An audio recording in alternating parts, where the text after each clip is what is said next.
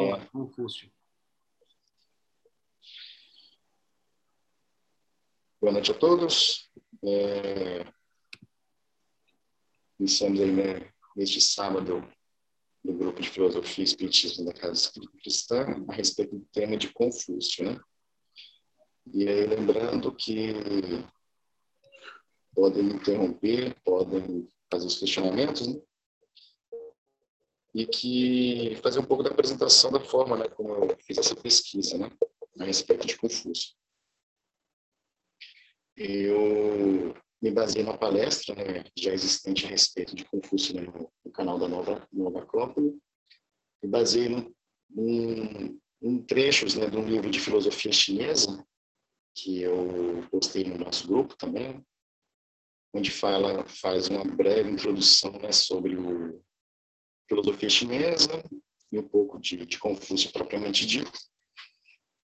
E e um pouco também do que eu já fiz de leitura, né, do, do livro, né, que junta, né, muito das dos aforismos dos dos ditos, né, de Confúcio, um livro chamado Analetos, que é uma obra que reúne diversos ensinamentos né, atribuídos aí a Confúcio. E de uma forma mais mais assim, de, de apresentação né, para vocês. Né? Falar um pouco a respeito da história, né, propriamente dito do Confúcio. Depois a gente. a história dele. Né? Depois a gente passa para aquele texto a respeito da introdução da, da filosofia chinesa, que acho que abre um pouco do, da forma como a gente pode entender melhor né, a filosofia chinesa. E aí depois a gente parte, propriamente dito, no, do trecho referente a Confúcio. Né? Eu fiz algumas alguns complementos, né? Um deles é um, um link que eu também mandei lá no nosso grupo, né? que, que detalha um pouco mais o significado de ritual, né? Para a filosofia chinesa e para Confúcio, propriamente dito. E o termo ritual, né? O sentido ritualístico, o ritual, né? cerimônia, é algo que está muito presente na filosofia de, de Confúcio e acho bem interessante a gente até estressarmos, tentar debatermos um pouquinho mais da, do termo da, de ritual. Né? E aí, ao final, eu queria ver se eu conseguiria também ler né, alguns trechos do próprio livro Analetos, né, de Confúcio, onde a gente consegue ter uma ideia né, do, dos aforismos, né, dos ditos né, de Confúcio. E, e aí sim é, a gente poder discutir né, propriamente o material base. Ok, pessoal? Mais ou menos a, uma linha de raciocínio do, do estudo. Né? E aí, claro, né, a gente fica sempre livre, né? E de uma forma mais despretensiosa, né? se o assunto for evoluindo, se o assunto for, ganhando corpo né, e, e gerando interesse maior, a gente vai se aprofundando, sem a pretensão de, de necessariamente né, esgotar né, o, o, assunto um dia, um sábado, né, um, dois ou três sábados. Né? Ou então, se for algo mais rápido, né, conseguimos finalizar também, de qualquer forma, tranquilo. E antes de mais nada, né, acho que até fazendo uma comparação,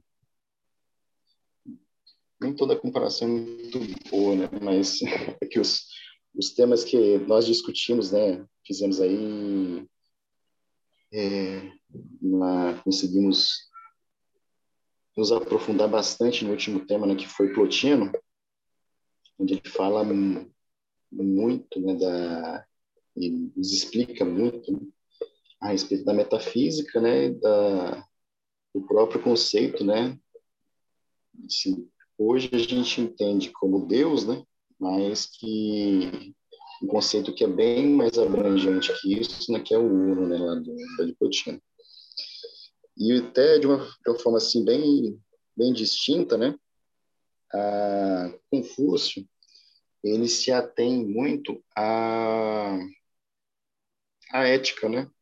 uma filosofia moral Então, diz muito a respeito do, do dia a dia, né? Da convivência, né? Da, da ética do, do próprio ser humano, né? Em sua, seu, seu modo de agir, né?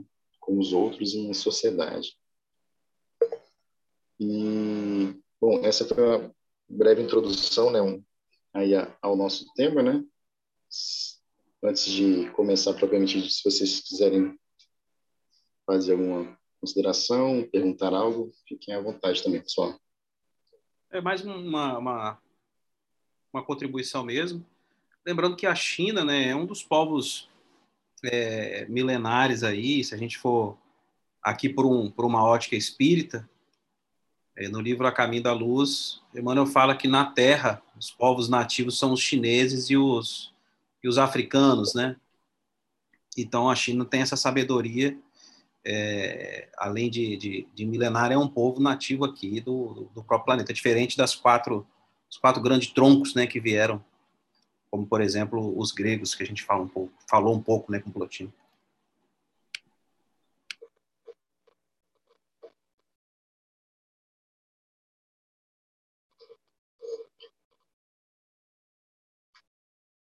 Sim.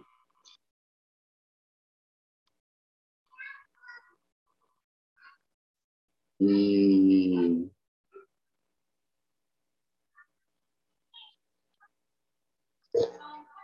é, é interessante, né? Aí, uma coisa que eu acho, se houver algum problema, vocês podem me interromper e pedir para eu repetir, pessoal, com relação à qualidade do áudio aí também. É, uma coisa que eu, eu acho interessante de, de, sempre lembrar, né, que é, é aquela questão, é a questão não, né, mas assim, é, é a, a forma como nós buscamos assim o próprio conhecimento, né? É, é muito raro, né, nós começarmos algo, aprender algo, né, a partir do zero. Né? E a uma própria uma própria fonte de conhecimento, né, para a humanidade ou para os indivíduos, né, é o próprio passado. Né?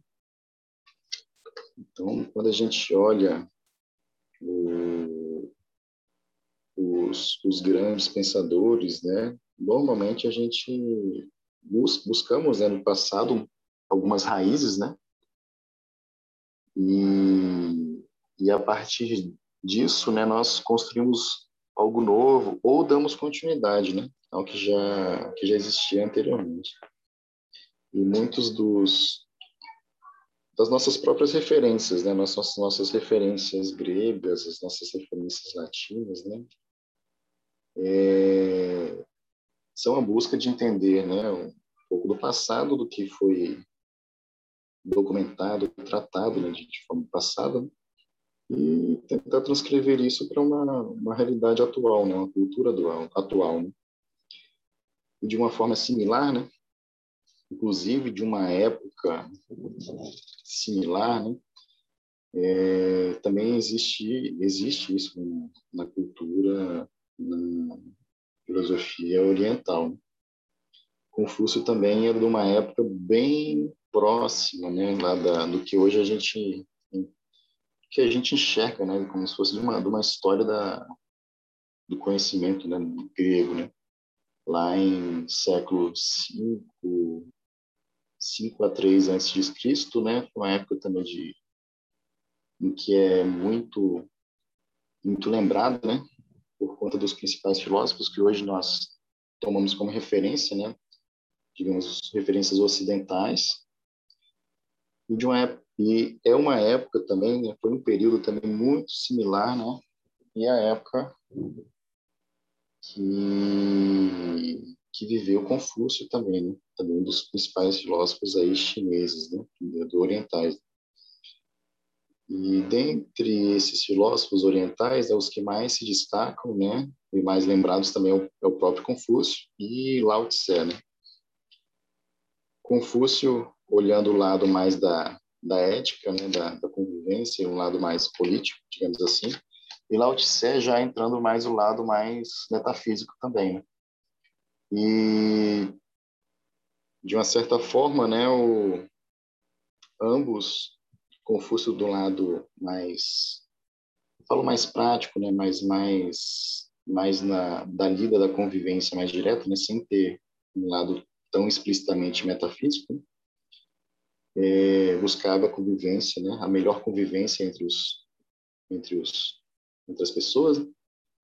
E seu, seu contemporâneo Lao Tse, de uma forma similar também, né, buscava, isso aqui através de, um, de, conceitos aí mais, mais metafísicos, né, a busca de um caminho, né, o Tao, né, digamos assim, né? taoísmo, que é a corrente né, que está mais ligada aí a, aos ensinamentos de, de Lao Tse, que também busca a melhor convivência do, dos seres humanos. Né?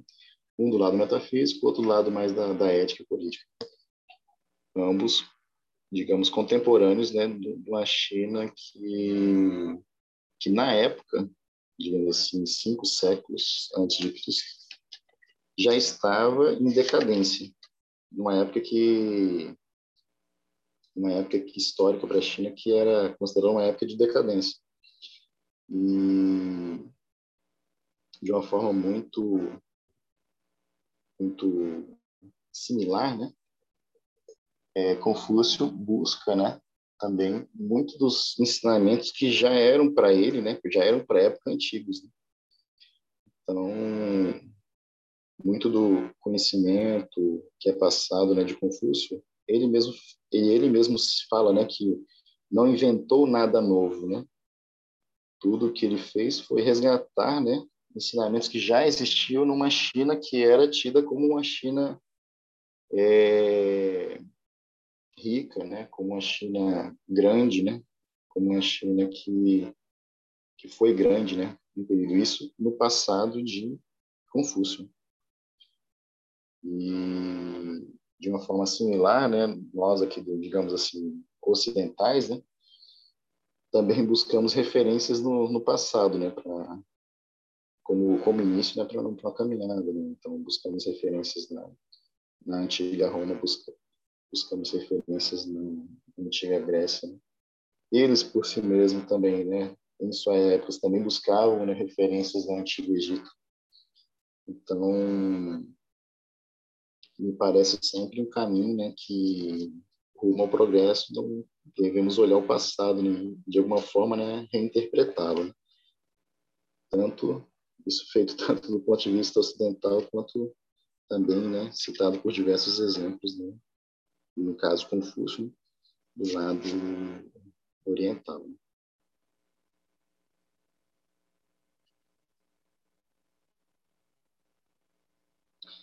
E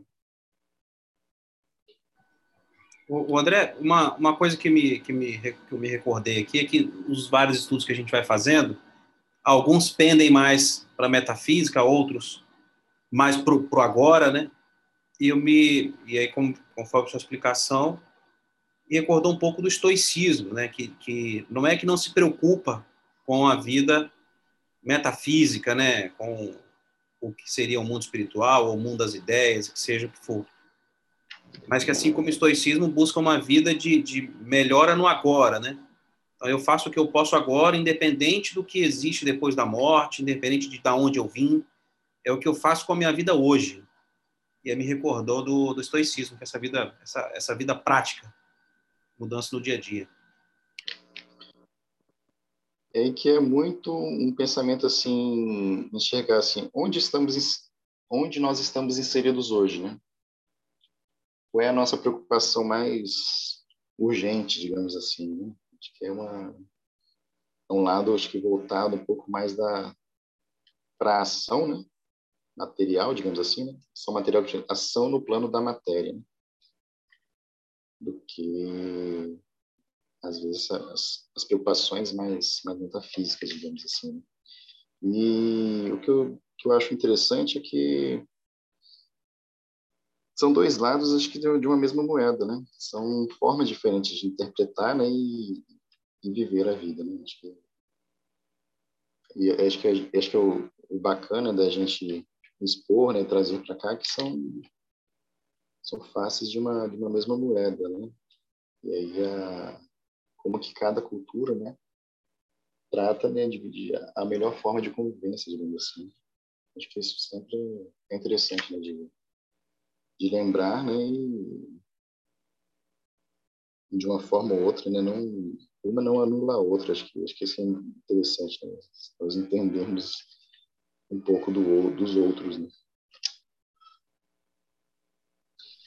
Eu vou começar a fazer uma leitura aqui, pessoal, de uma um resumo, né, proximamente disso da é, da, da característica do pensamento chinês, né? Vou ver se eu consigo aqui colocar para vocês. Aqui.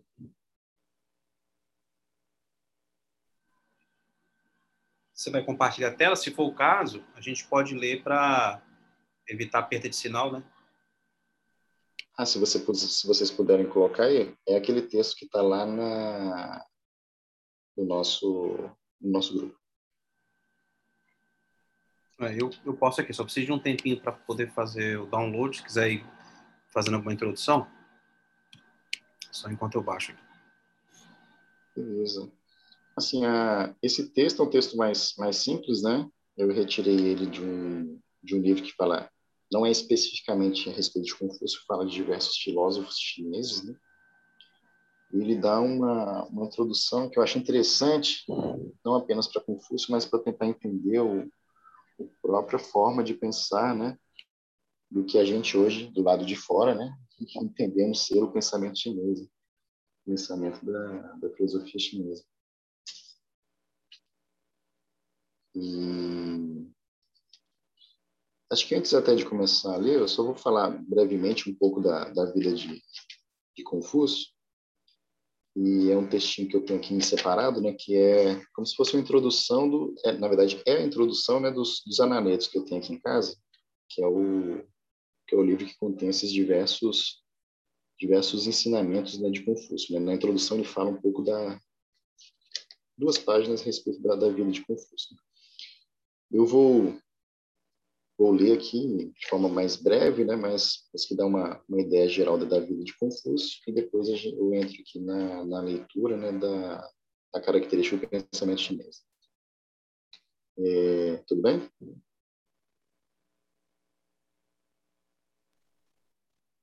Só. Consegui aí, tá? Tá na tela de vocês agora o texto, a hora que quiser.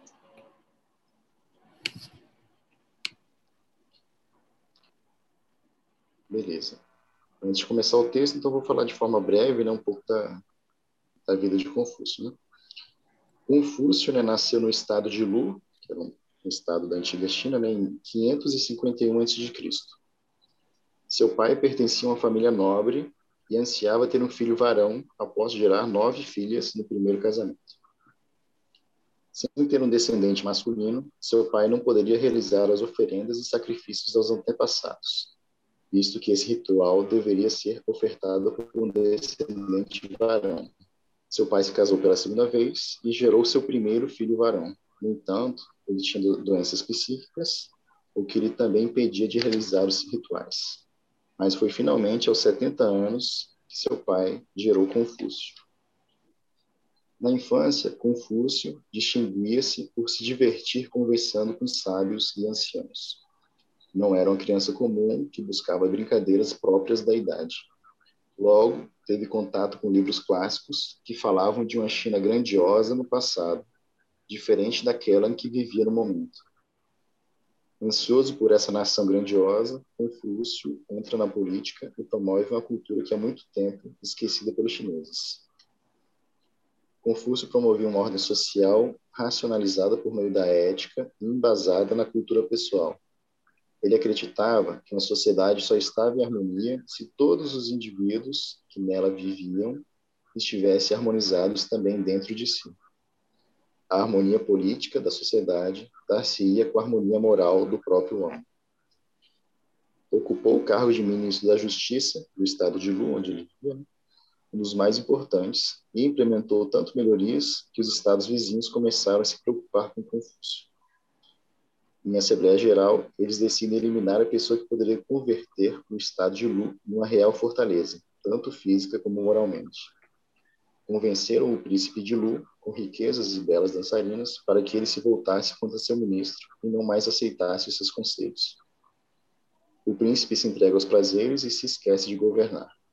Pesaroso, Confúcio sai do seu estado natal e percorre o país instruindo reis e mendigos, príncipes e lavradores, jovens e velhos. É, os Analetos, também conhecidos como Diálogos de Confúcio, constituem o livro mais importante deste mestre. A obra é constituída por uma seleção de textos creditados a Confúcio e seus discípulos. Mestre Kung, como também foi conhecido, morre aos 73 anos, deixando a filosofia baseada na justiça e na fraternidade.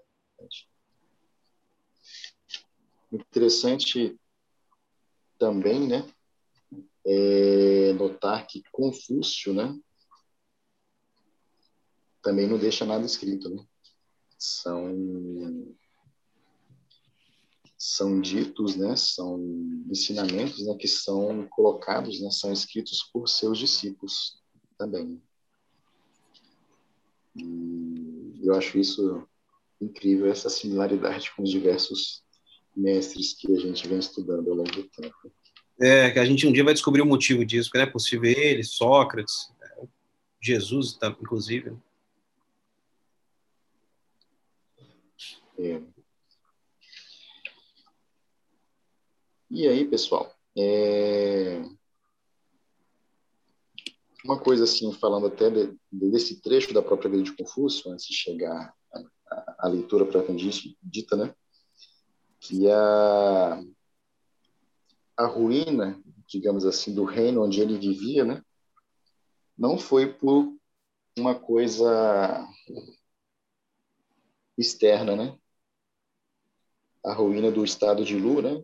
não foi por algo externo ao reino, né? mas sim por uma uma falha assim, falha moral, falha de caráter, né?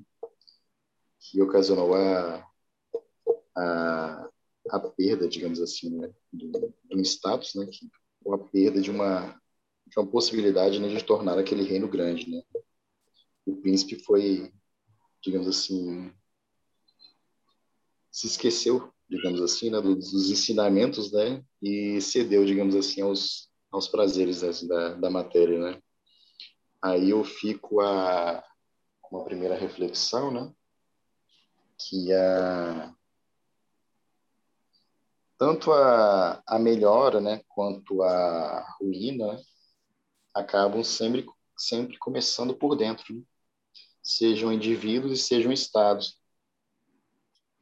E aí uma primeira uma primeira comparação que a gente faz, né, que é um pouco um pouco não, mas é, é, é isso que, que Confúcio acaba sempre lembrando, né?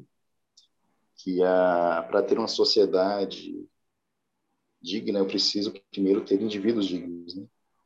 Então, para uma mudança, né, dos indivíduos, eu preciso ter uma mudança interna que reflita também externamente.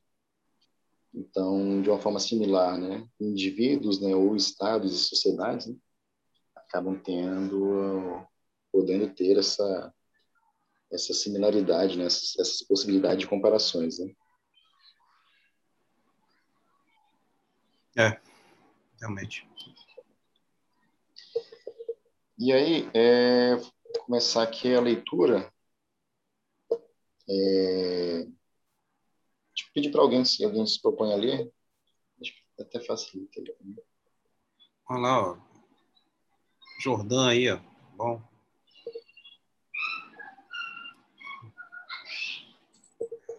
E aí, gente? Então vamos lá. É, extraído do livro Filosofia Chinesa de Tiago Tamosauskas. Não sei se eu falo o nome certo, mas vamos lá. Características do pensamento chinês. A filosofia é tão importante na China quanto a religião é no Ocidente. Por isso, muitos ocidentais confundem propostas filosóficas, como o confucionismo e o taoísmo, com religiões. Embora existam de fato expressões religiosas destas correntes, elas não se resumem a isso. Somando, alguém quer comentar alguma coisa ou avisa quando parar? Acho que pode, pode ir lendo, Jordan, Jordan, que daí quando a gente sinaliza quando tiver algum momento. Ah, tranquilo então. Somando o budismo chinês ao confucionismo e ao taoísmo, temos as três principais correntes filosóficas da tradição chinesa. Entretanto, estes são nomes abrangentes demais e usados por escolas filosóficas bem diferentes e até mesmo opostas no decorrer dos séculos. Se há algo em comum a todas estas tradições, é a sua principal questão, que tentam responder: como ser um ser humano perfeito? Note que a pergunta não é o que é, como provavelmente um ocidental perguntaria, mas sim como ser, e isso muda tudo. Se na arte o ideal é ser um grande artista, na política é ser um grande estadista. Então, entre todos os seres humanos, qual é o mais ideal de todos? Na China, este homem ideal é chamado de sábio, de Sé, mas ele não é alguém que se separa na, da sociedade, como diz o ditado. É sábio por dentro e rei por fora. É. Diferente. Ah, pode falar. Não, eu falei que aí já, enfim, já acaba tendo muita coisa, mas eu, eu queria só é, deixar uhum. uma admiração minha por esse, pelo parágrafo anterior, que é, o que há de comum em todas essas tradições chinesas é a preocupação no como? Porque a preocupação no como ele gera uma ação, ele, ele gera um pensamento prático. Então, como eu devo chegar lá? E na medida em que eu me preocupo com o como, é, talvez eu perca no, no, no, sentido, enfim, não sei se perder seria a palavra, talvez eu perca menos tempo é, refletindo sobre coisas que não me levam para uma ação, inclusive no, no, no, no, dia seguinte. E isso aqui, na medida que você fala como ser um ser humano perfeito, eu acho que isso é acessível a todo mundo. Né? Você não precisa ser um grande é, é, pensador para vir avaliar o que é o ser humano. E aí, enfim, tem muita gente que pode se achar muito distante disso e nem começa. Então, acho que esse como ele, ele é acessível, né? ele é muito prático. Eu achei, quando eu li a primeira vez esse parágrafo, eu assim, eu me embuti em quem perguntaria o que é. Estamos juntos. que, que eu achei bem interessante mesmo, isso mesmo. É, e a, a pergunta o que é, né, ela própria já, já insere essa questão né, da separação. O que é isso? Né? É eu e o, a outra coisa. Como ser, né? Daí já, já é, é algo que traz mais proximidade. Né? Acho que é assim. Interessante nesse, nesse, nesse ponto. E aí só, Jordan, é, na, naquela última frase, né? Quando fala né, na China, né, este homem ideal é chamado de sábio, né?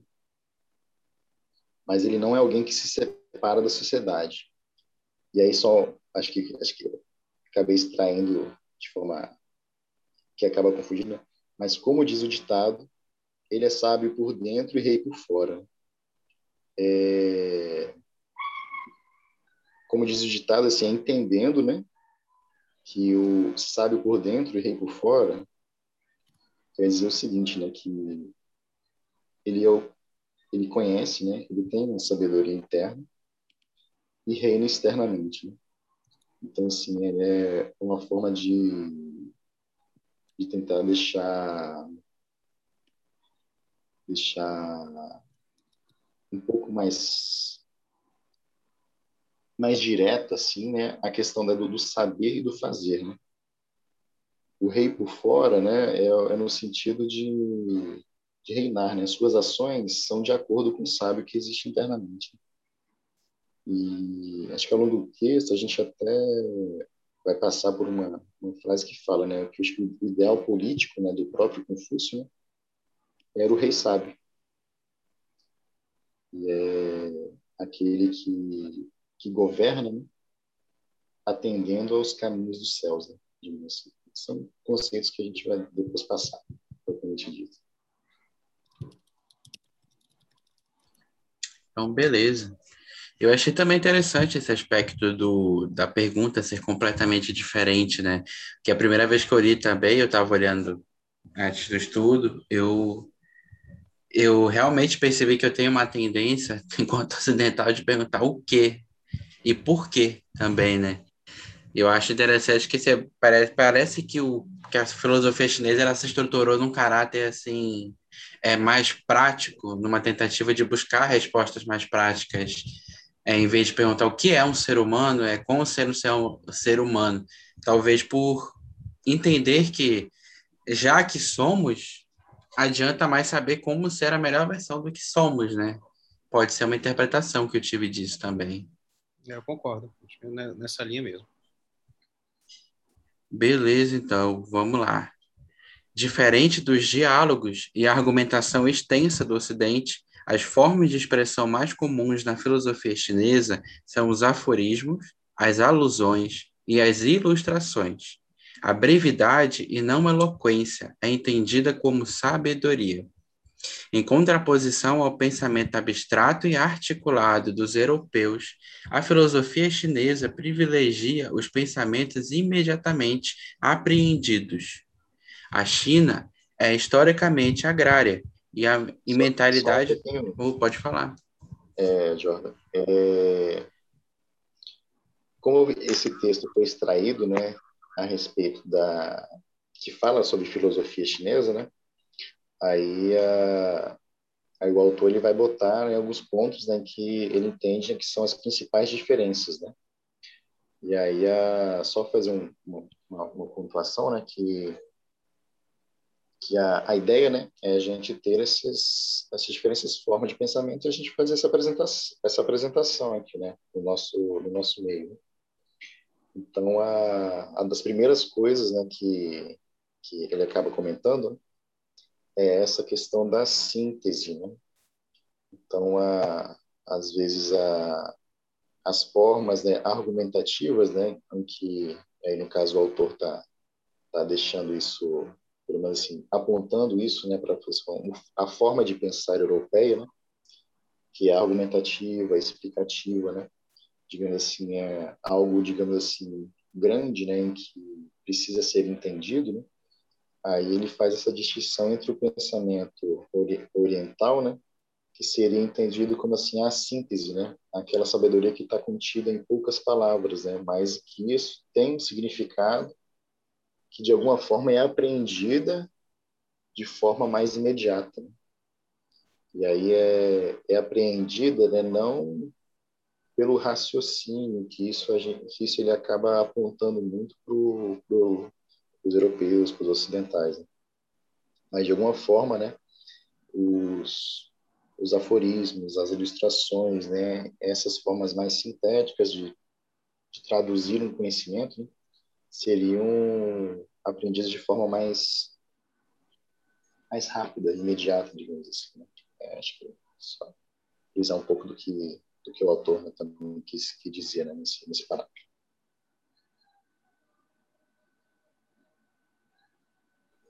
Sim, achei interessante também, né? Você percebe que o autor desse texto, ele, ele tenta evidenciar muito como a gente enrola, enrola, enrola, e o chinês, ele é, de novo, prático. Tá? Eu acho que essa praticidade dele refletiu na diferença das perguntas, bem como no... Eu acho que tem até...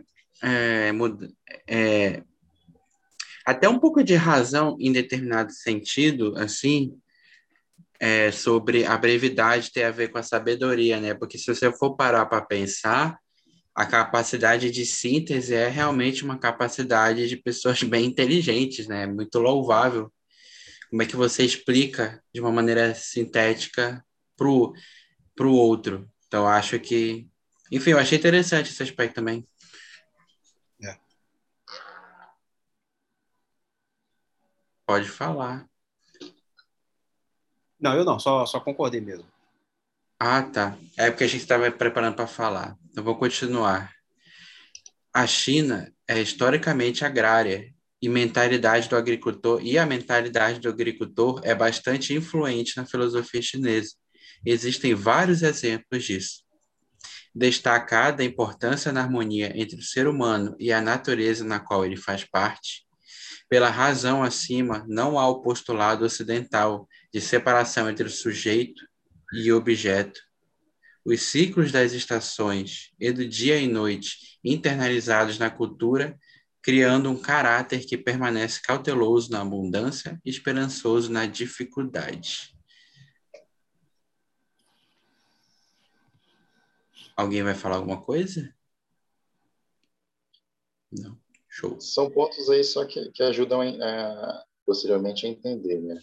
Sim. Interessante.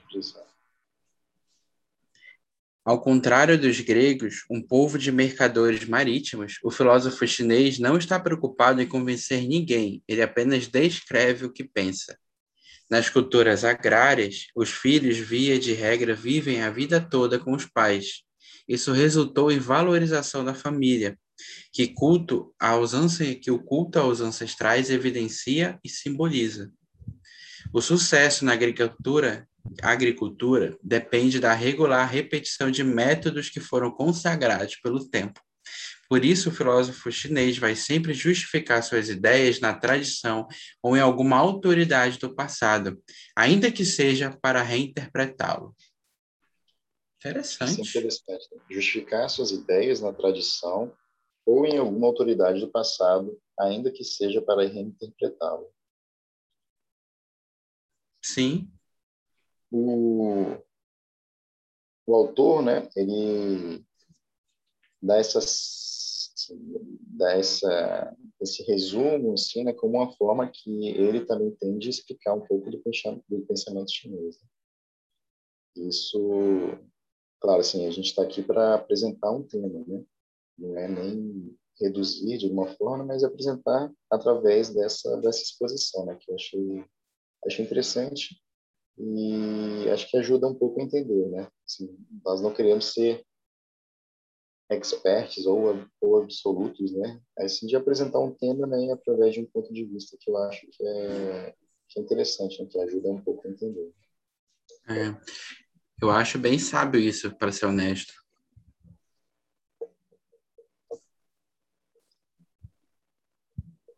se a gente assim, uma, uma coisa que, que chama assim a, a, minha atenção né, é um é algo da continuidade né?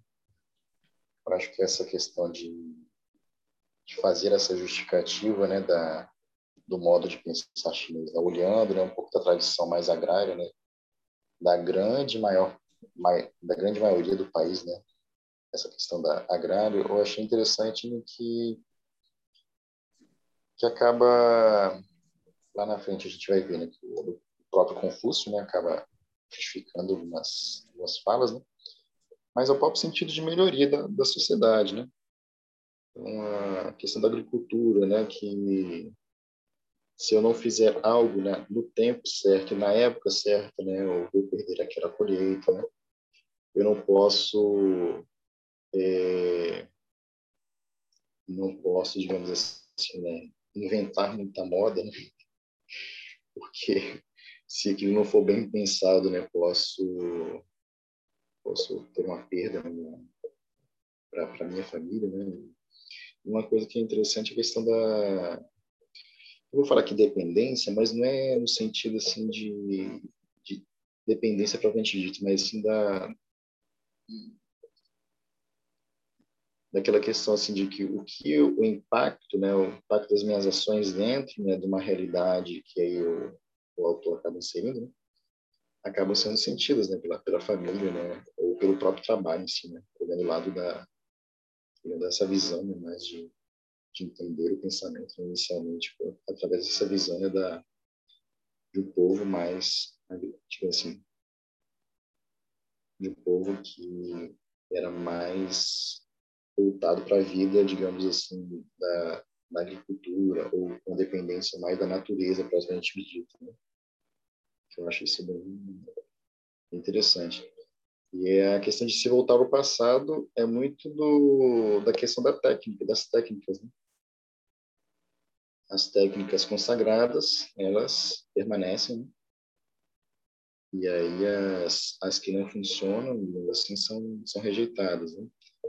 de alguma forma é o é o testar, né? Assim, tentei algo, funciona, eu vou manter aquilo, né? De alguma forma é o progresso, né? O progresso aí da, da sociedade, o progresso aí da família, né? E é aquilo que é entendido, né, como como que é bom, né? Que que se eu repetir, né, se repetir aquilo que é bem feito e repetir bem feito, né, vou ter aquele sucesso, aquilo que eu almejo. Eu acho interessante até, acho que a gente já discutiu isso em outra, em algum outro momento, né? que é a questão do a gente observa muito a questão do próprio progresso oriental, né? olhando até nos tempos mais modernos, que em épocas passadas, né, os países orientais eram muito tidos como como copiadores, né, digamos assim, de produtos aí, digamos assim, originais, né, da Europa, dos Estados Unidos.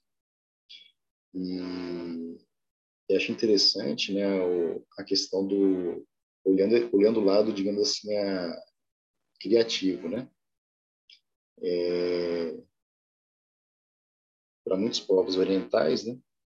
Aquele que repete bem, que consegue se parecer o mais próximo possível ao original, ele é tido como um bom artista, né? Então, aquele bom artista é aquele que consegue repetir, consegue é, promover aquela técnica, consegue replicar aquela técnica o mais próximo possível daquilo que ele tem como modelo de, de ideal. Né? E que esse é tido como um, bom artista. Né? E na, nos moldes ocidentais, a gente preza muito pela, pela criatividade individual. Né? Então, aquilo que é original é aquilo que seria, digamos assim, tido como um grande artista, um bom artista, aquilo que é original, né? Aquilo que nunca foi feito antes, né? Então, aquilo que é feito de forma diferente. Né? E isso também acho que acaba representando muito um aspecto né, da diferença também do, dos próprios pensamentos né, que nós temos. Né? Que aí um parte de uma premissa que, o, que algo que foi bom no passado pode ser replicado e deve ser replicado né, da, da, melhor forma que se pareça com algo no passado, né? enquanto o outro né, é, tem a característica da, da novidade, né? a característica do, da inovação, né? algo novo que não existia né, no passado. São aspectos distintos, né? às vezes falando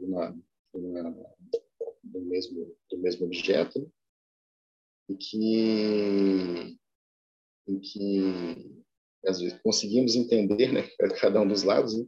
mas se a gente apresentar uma artista oriental para um, o Ocidente, provavelmente ele não vai ser considerado um artista. Né?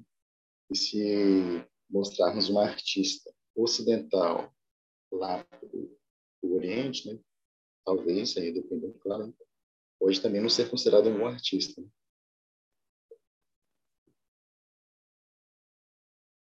Um, exemplo que eu vou falar, que eu acho que esse é... é realmente isso. Realmente eu, eu peguei muito nesse sentido aqui do, da última característica, né, de que repetir o que deu certo e reinterpretar, mesmo para reinterpretar, eu lembrei que é uma, é uma baita diferença, porque aqui no Ocidente a gente tem muita questão das escolas irem negando umas às outras ao longo da história, né? Justamente para buscar essa novidade que você falou. Você vê uma corrente surge, ela dura um tempo, aí como uma onda vem outra negando que foi feito, é, pela grande parte ou menor parte, né, para fazer diferente, atendendo às demandas desse novo tempo. Eu acho que isso tem tudo a ver, principalmente com a questão da rápida evolução, é, evolução no sentido não de ser melhor que o Oriente, né, mas uma desenvolvimento de, da industrialização, não sei de que, né, novos problemas que surgem e que esses novos problemas demandam novas respostas bem rápidas. Então, eu acho que isso, de certa maneira, ajuda até a compreender um pouco a característica do Ocidente e do Oriente quando colocado nesse aspecto, né? Nesses aspectos. Porque enquanto a Europa ela estava muito voltada num, é, na expansão de si mesma, na industrialização de si mesma, isso vai gerando novas perguntas, né, para a gente. E aí a China estava nesse período em que surge Confuso, pelo menos, estava muito agricultor ainda, o que leva a outros olhares sobre a mesma vida, né, sobre a mesma existência. Então, acho que é um aspecto muito importante isso, porque enquanto na China tem a reinterpretação do que foi feito, um respeito imenso ao que veio, você vê que na Europa existe um respeito, porém, é, muitas vezes se utiliza a corrente passada para negá-la e seguir em frente em outro aspecto, né? Pelo menos é o que eu percebi de diferença e possíveis explicações. E um outro aspecto que eu achei muito interessante é essa ideia da relação humana-natureza, que para o chinês ele não é necessariamente dois objetos diferentes, sujeito-objeto, né? Eu, enquanto ser e objeto de análise da natureza. É, eu sendo a natureza. Então, eu acho que é algo muito interessante da própria filosofia chinesa, esse aspecto de conexão com a natureza, compreendendo-se parte dessa mesma natureza. Não há uma divisão entre eu e a natureza. Eu sou essa natureza, só que com aspectos diferentes, né?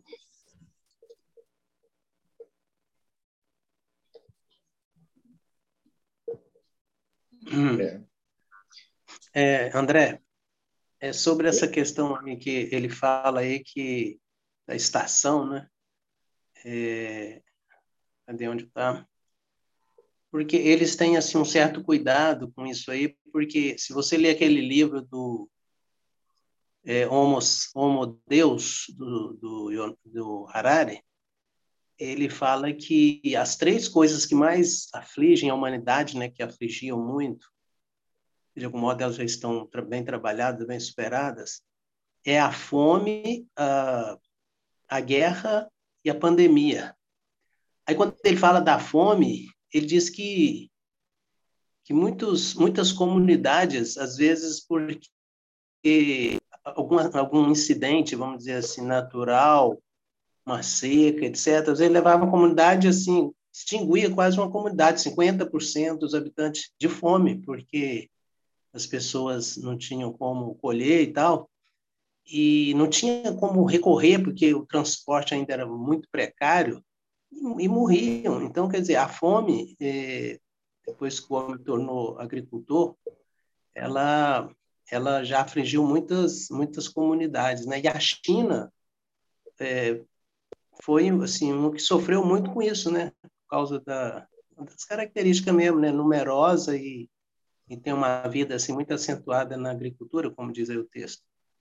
Então eles têm realmente essa coisa aí, porque aí fala, né, que que é o cuidado com as estações, né? Eles têm isso é, na cultura deles, né? Do dia, da noite, das estações. É, aí eles falam aí a na abundância, porque eu não estou localizando aqui, eles falam alguma coisa aí na abundância, eles têm mais. É, deixa eu ver aqui se eu localizo aqui, que eu achei interessante isso. Acho que está ali, não? Os ciclos das estações, né? Aí ao final fala, acho que isso aí. Onde é o, tá? terceiro, tá? é o terceiro item ali. Bota né? um mousezinho para eu ver. Vai para baixo ali mesmo. É no meio do número. Aqui, não achei ainda. Aí, aí, aí. Tem que andar ainda. Assim, o ciclo das estações é um caráter que é, permanece cauteloso. Esse cauteloso aí é que me chamou a atenção, que possivelmente é por causa disso, entendeu? Eles, eles foram muito vítimas disso, dessa, dessa situação, né? Porque passou a humanidade, de um modo geral.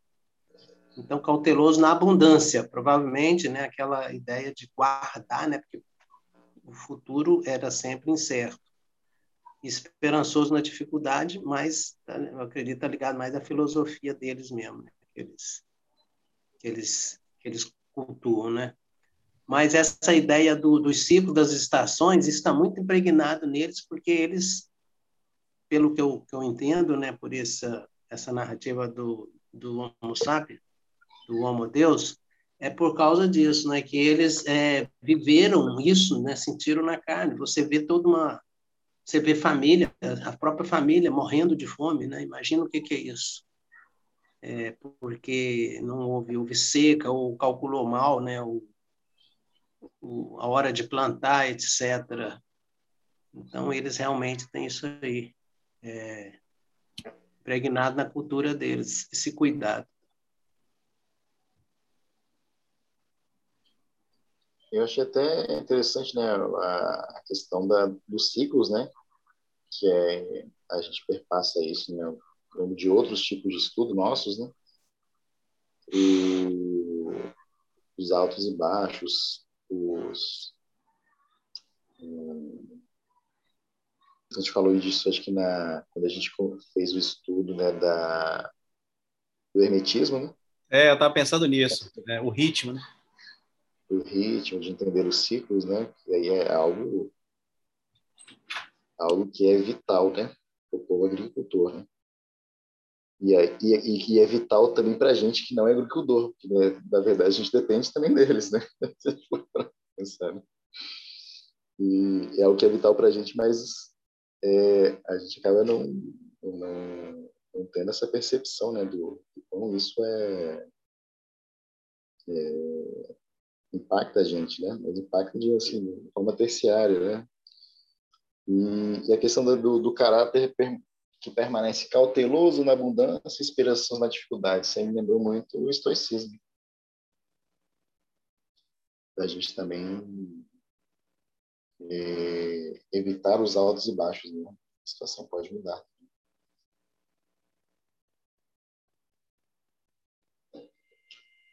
Pessoal, é, esse primeiro sábado de estudo, né, acho que a gente avançou bem, porque eu queria realmente ter terminado nisso que a gente terminou, né, que é falar um pouco dessa, dessa, dessas características que eu acho que são bem importantes de a gente passar para entender, né, que muito do que Confúcio fala, né, ele mesmo diz isso, né, eu não falo nada novo, né, mas isso que ele fala, né, é uma reinterpretação né, do, do que já existiu numa época em que foi uma China grandiosa. Né? Então, ele falando isso em 550, 500 antes de Cristo, né? há 2.500 anos atrás, e ele falando de épocas, né, de uma China grandiosa. Ele que viveu uma época de que estava na China decadente, né, 500, 500 anos, 500 anos antes de Cristo. Eu acho isso interessante, né, porque nós, né, é... Eu sempre acho bom a gente conhecer um pouco né, da, dessas, desses países, né, dessas civilizações né, que, que foram mais antigas. Né? Porque acho que hoje, né, parando meio para refletir, né, claro que ao longo dos, dos séculos e das, dos, dos milênios, né, os nomes de países vão mudando, né? O, a formação étnica do país vai mudando, né? mas não lembro assim, podem existir tipo Tibete também, né? de civilizações em que a gente reconhece elas como sendo tão longevas né, quanto a China. Né? Então, nosso continente é, é novo para o olhar ocidental, né? Claro que existiam os índios, né, os povos originários aqui da nossa terra, mas em que nós conseguimos ter registros, né? E, e de uma longevidade tão grande no antigo quanto a China, e, e que hoje, né, se faz uma civilização presente, né? que pode ser estudada, digamos assim, né, com, com os olhos né, de, de, de quem estava lá há bastante tempo acho que é difícil a gente ter um, um povo assim que uma história né, milenar de um conhecimento tão grande quanto a própria China. Me perdoem se eu estiver esquecendo de alguns, podem, podem falar aí também, mas eu acho isso muito interessante. Então, tudo aquilo que a gente acaba falando do que, do que é prático, né, digamos assim, e a própria medicina, né, chinesa, as próprias práticas né, chinesas, né, é, se remetem a uma sabedoria que não é apenas material, né? Quando fala de acupuntura, por exemplo, né, quando fala de energia, né, de pontos vitais, é algo que a medicina chinesa já já pratica e é testada e há centenas de anos. Né? Eu acho que, em muitos casos, né, a forma de enxergar nossa que é mais cientificista, né, digamos mais recente, né? e uma forma de enxergar que é diferente né, de, de, outra, de outras mentalidades, mas que, que tem agido, tem funcionado há, há muito tempo. Né? Acho interessante a gente abrir um espaço para entender um pouco né, um aspecto da, de, desse, desse povo. Né? Acho isso bem interessante. Pessoal, queria abrir para últimas considerações e, e fica aberto aí. Se quiser comentar.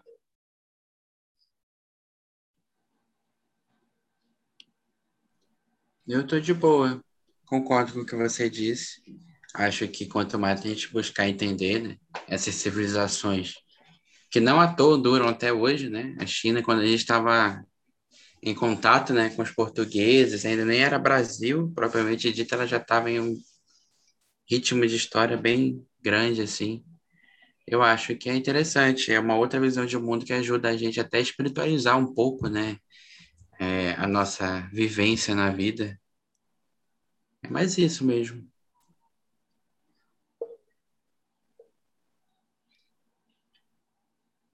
Pessoal, então encerro aí o encerramos aí né, o, o estudo de hoje e continuamos sábado que vem continuando também de Confúcio aqui no nosso grupo de estudos.